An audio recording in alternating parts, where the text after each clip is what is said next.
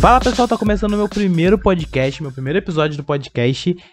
É, meu nome é Adriel Sales e eu ainda não tenho nome pro meu podcast, mas se você tá ouvindo já é porque eu já decidi o nome e ele tá escrito aí em algum lugar. Então, bem-vindo ao podcast que você acabou de ler e sabe qual o nome, pois eu ainda não sei. Que eu vou falar sobre marketing. É, já falei, meu nome é Adriel Sales e eu sou formado em marketing. Então, vou fazer um podcast sobre marketing. Sobre marketing, marketing digital, planejamento, sobre notícias do marketing, tudo que envolve esse mundo eu vou falar aqui no podcast. São episódios rapidinho de 10 minutos sobre aquilo que eu penso, aquilo que eu sei um pouquinho sobre o assunto. E hoje eu vou falar sobre permuta. Sim, permuta. É um assunto controverso, pessoas aceitam a permuta, pessoas que não. Eu sou totalmente a favor, né? Se a loja e o blogueiro tiver ali acordado, é, acordado e for bom para os dois, para mim tudo bem tanto de forma contratual de dinheiro ou forma de permuta.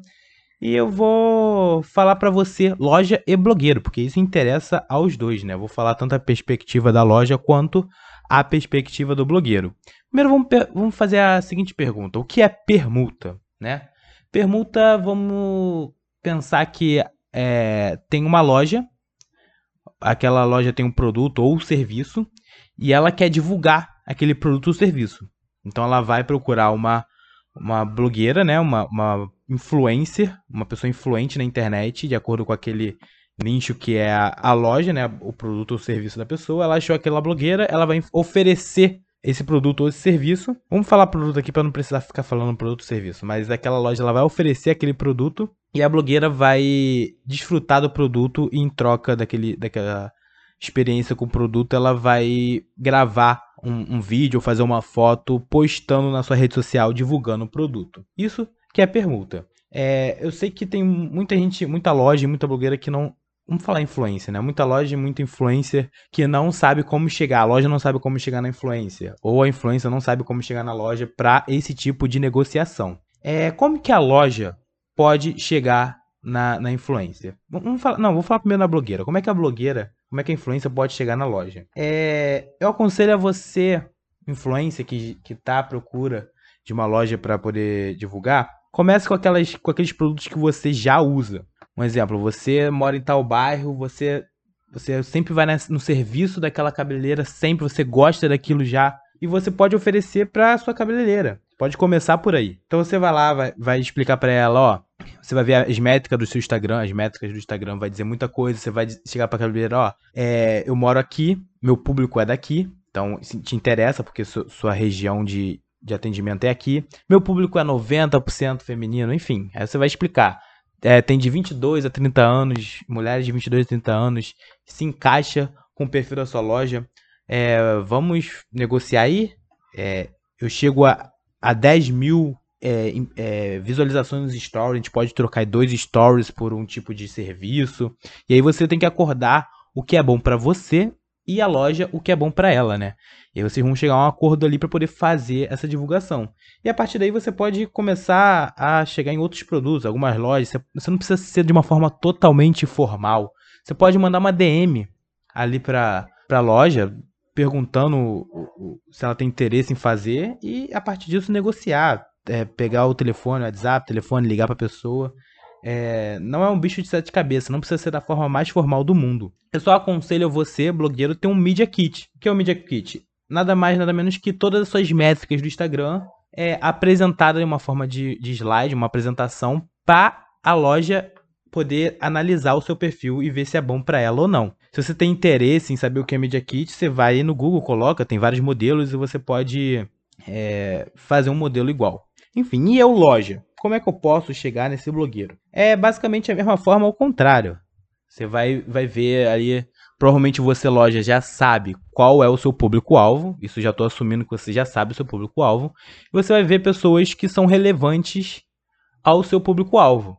É, você atende no estado do Rio de Janeiro, então você não vai achar um blogueiro que está em São Paulo, a não ser que você faça é, delivery para São Paulo. É, poste no correio, enfim, seu produto. Mas se você atende só no Rio, você vai achar ali o, blogueiro que está no Rio, Você vai achar ali a influência que tá no Rio de Janeiro. Você, seu público é masculino. Você vai achar aquele influência que tem um público masculino. E a partir disso, você vai fazer um filtro e vai mandar a proposta para é, algumas pessoas, pedindo o Media Kit. Então, o blogueiro já tem aquele Media Kit, você como loja pode pedir a ele.